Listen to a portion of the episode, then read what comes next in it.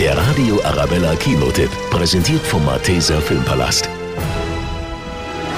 Jetzt sind vier Jugendliche dran. Die wurden zum Nachsitzen verdonnert und finden das Spiel im Keller der Schule.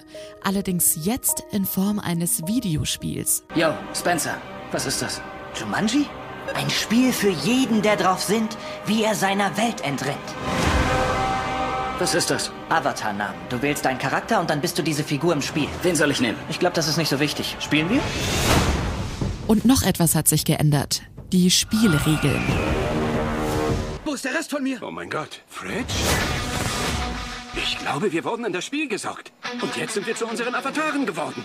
Das bedeutet, ich bin. Bethany? Nein!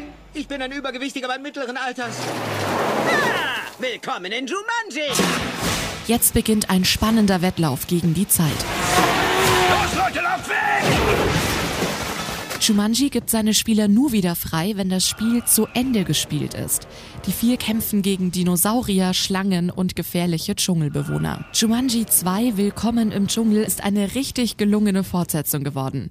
Im Film gibt's auch immer wieder Hinweise, die an das alte Jumanji erinnern. Also, wenn Sie den schon gut fanden, haben Sie jetzt auf jeden Fall einen Grund, ins Kino zu gehen. Der Radio Arabella Kinotipp, präsentiert von Hofbräu München, jetzt auch im Malteser Filmpalast.